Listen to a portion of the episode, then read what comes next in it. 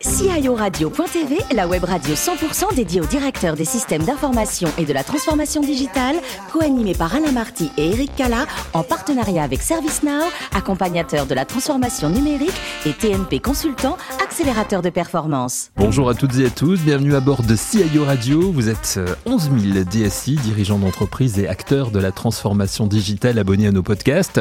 Nous vous remercions d'être toujours plus nombreux à nous écouter chaque semaine et vous pouvez évidemment réagir sur nos réseaux sociaux et notre compte Twitter à l'adresse CIO Radio-du-bas TV. Pour co-animer cette émission à mes côtés, il y a Camille Coiffé, directeur senior chez ServiceNow. Bonjour Camille. Bonjour. Et il y a Guy Le Turc, le directeur général et le, le cofondateur de TNP. Bonjour euh, Guy. Bonjour Eric. Merci messieurs, sachez que nous avons le grand plaisir de recevoir aujourd'hui Manuel Cuesta, directeur des systèmes d'information du Conseil national de l'Ordre des médecins. Bonjour Manuel. Bonjour. Merci de nous faire le plaisir de participer à cette émission. On va découvrir l'Ordre des médecins avec vous dans, dans, un instant, mais un mot sur votre parcours qui a précédé euh, votre poste d'aujourd'hui, puisque vous êtes né en 1977 au Lila, en région parisienne. Vous faites des études d'ingénieur, un peu plus tard hein, quand même, à l'école des, des mines de Douai. Avec quel objectif à l'époque? Vers quoi vous vouliez vous orienter? C'était une formation plutôt généraliste euh, en fin de compte. Moi, j'ai toujours été passionné par les sciences et euh, le fait de comprendre comment les choses fonctionnent. Et puis, euh, voilà, au fur et à mesure de, ces études, ça a été le fait de découvrir aussi un peu le numérique. Mais je crois qu'on va en parler. Oui, on va en parler bien évidemment, puisque c'est un petit peu le but de, cette émission. votre première expérience professionnelle, vous l'avez faite en, Belgique, à Anvers, la capitale flamande. Dans quelle entreprise? Alors c'était Mobius euh, Consulting. Euh, alors moi je partais euh, justement très proche de, la France et, je pensais que c'était en termes de langue assez proche de, de, la culture française, mais il faut savoir que Anvers c'est vraiment la capitale flamande. Donc j'ai appris rapidement à ne parler que anglais hein, dans ma vie professionnel ou personnel, euh, et puis à découvrir cette, cette culture. J'ai un, un, lien particulier avec euh, la Belgique maintenant. Voilà, c'est une expérience, on peut le dire, très enrichissante hein, que vous avez eue d'entrée. Oui, oui, clairement, hein, ça a été euh, vraiment une ouverture vers l'international et, et, le fait de, de voir qu'il euh, bah, y a différentes façons de faire et différentes façons de, de travailler en fait. On vous retrouve ensuite chez DHL Express, DHL Express, dont, toujours dans le transport. Euh, c'est là que vous allez commencer à vous spécialiser vraiment dans la sécurité numérique, puisque c'est votre euh, votre ADN hein, aujourd'hui, la sécurité numérique. Voilà, exactement. Euh, en tant que chef de projet, j'ai été amené à, à, avoir beaucoup de, projets différents d'infrastructures. Et c'est vrai que euh, cet aspect sécurité commençait vraiment à se, nouer euh, voilà, dans les années de 2000-2005. Euh, et, euh, je trouvais ça vraiment passionnant, le fait d'avoir ce socle euh, de protection. Et ça, devenait de plus en plus important au fur et à mesure que le numérique était bah, au cœur des enjeux de l'entreprise. Votre carrière se poursuit ensuite chez BNP Paribas, puis dans l'énergie avec Engie et Primagaz. Vous accentuez dans ces entreprises votre spécialité en termes de, sécurité numérique? Alors oui, euh, sécurité, et puis à une échelle un peu plus large, puisque au fur et à mesure, en manageant des, équipes de, de, taille de plus en plus conséquente, et, euh, une sécurité qui s'applique euh, ben, sur tous les domaines du numérique, hein, que ce soit les applications, les infrastructures ou même l'expérience utilisateur. Chez BNB Paribas, justement, la sécurité numérique, est-ce que c'est un, un, domaine qui, qui demande une, une, pression particulière? Parce qu'on imagine dans la banque, la sécurité, c'est extrêmement... Alors, c'est le cœur de métier, mais euh, mmh. voilà, euh, les, les, banques, comme toutes les entreprises, ont aussi euh, un résultat et, et, une progression à faire. Donc, il y a vraiment un équilibre et une analyse de risque à faire pour savoir ben, où mettre la barre et à quel moment le niveau de risque devient acceptable. Donc, c'est parfois des dilemmes, oui, c'est vrai. Après BNP Paribas, donc je disais NG, Primagaz, Primagaz, c'est là que vous devenez euh, DSI. Et ça a été une révélation pour vous. En quoi ça a été une révélation pour vous? J'ai piloté plusieurs équipes euh, avec une, spécialisation, euh, donc parfois bancaire, parfois transport.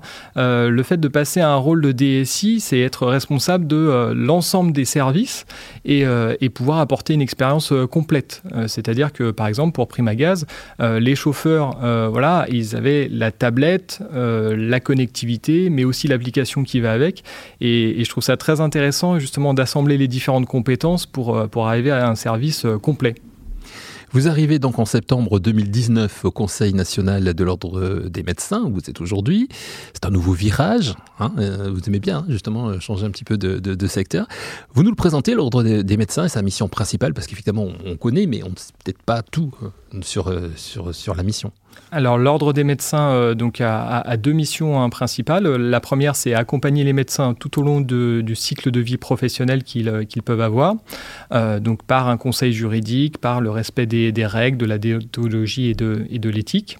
Et puis il y a un deuxième pan qui, est, plus sensible encore, c'est la partie plainte, puisque c'est auprès de l'ordre, si jamais on a des griefs contre un, personnel de santé, que qu'on s'adresse. Donc c'est vraiment nos deux missions d'accompagnement et plaintes euh, que, sont gérées à l'ordre. On vient de vivre une époque un petit peu compliquée, donc quand on parle de, médecins, forcément, on se sent, euh, j'imagine, concerné. On va sûrement en parler en détail avec euh, nos deux co-animateurs, Camille et Guy. Guy, j'imagine que ça vous interpelle. Manuel, une question finalement. Quel est le rapport des, des médecins avec le numérique Un rapport de proximité, un rapport de questionnement? C'est une question que je me suis vraiment posée hein, quand j'ai intégré l'ordre des médecins et en, septembre 2019, je voyais un gros travail d'évangélisation et d'explication. Euh, et puis il y a eu un petit événement hein, quand même, euh, il y a eu la pandémie mm. euh, et j'ai été très étonné par leur capacité à, rentrer et à passer cette étape du numérique. J'expliquais hein, parfois que pendant la première vague hein, qui a été vraiment la, plus sensible, on a eu une visioconférence avec 50 des élus nationaux de l'ordre et pour certains, ben, c'était la première fois. Euh, et, le fait qu'ils absorbent justement cette technologie et qu'ils passent justement euh, sur le domaine médical euh, tout de suite, j'ai trouvé qu'ils avaient une capacité d'adaptation assez conséquente.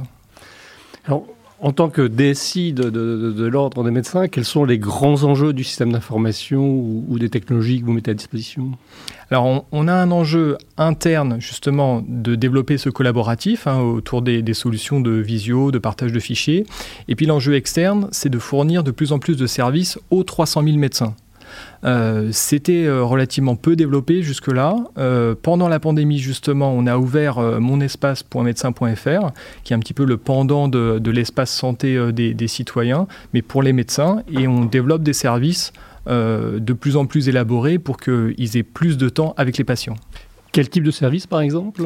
Par exemple, les remplacements, euh, puisque euh, malgré la crise, hein, euh, il faut quand même prendre des congés et, pouvoir se reposer. Et, les remplacements, c'est un processus juridique assez important pour garantir que toutes les compétences sont bien là et que tout est respecté d'un point de vue juridique. Euh, aujourd'hui, c'est un processus papier. On a un PDF euh, voilà, sur, euh, sur notre site. Demain, c'est une application qui fait tout clé en main avec un processus de signature. et ça, au deuxième trimestre, je pense que, que les médecins vont, vont, vraiment apprécier ce service. Et j'imagine qu'il y a eu encore plus de remplacements, justement, pendant, pendant la pandémie. Il y a eu il y a des appels qui ont été faits peut-être à des personnes qui n'étaient plus, à des, des retraités, par, par, exemple, je pense. Oui, effectivement, ça faisait partie Des, des, éléments et on, a beaucoup travaillé l'identité numérique et le fait de, de capter à nouveau les emails, les mobiles et de mettre à jour nos bases. Euh, ça a été un challenge euh, bah, pour les médecins, mais pour tous les ordres de santé.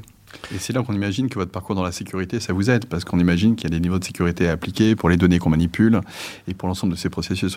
Effectivement, euh, il ne vous a pas échappé hein, que les, euh, les, les, passes sanitaires, euh, c'est un sujet, hmm. et que dans ce processus, il y a évidemment le, les, les, médecins qui, qui sont présents. donc on, on, a un vrai enjeu pour que la sécurité de l'identité numérique des médecins soit, soit solide.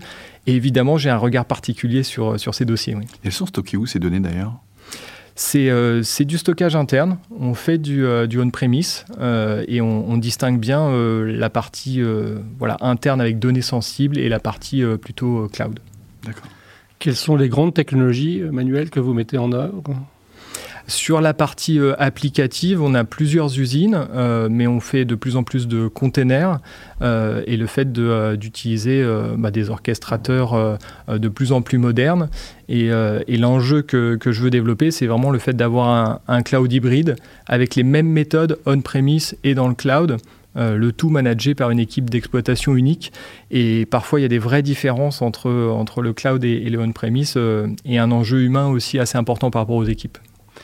Je, reviens sur la relation avec les médecins. Est-ce que vous avez des, fonctionnements de type euh, design thinking, euh, groupe euh, témoin Comment, comment gérez-vous justement cette relation avec finalement vos utilisateurs quelque part? Eh bien, ce qui a été amené et qui est un peu nouveau depuis deux ans, c'est le fait qu'on fasse des clubs utilisateurs.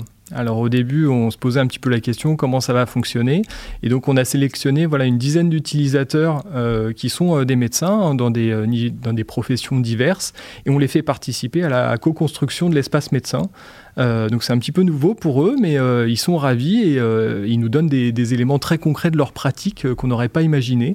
il y a encore un club utilisateur aujourd'hui au moment où on se parle, et on a des retours très positifs.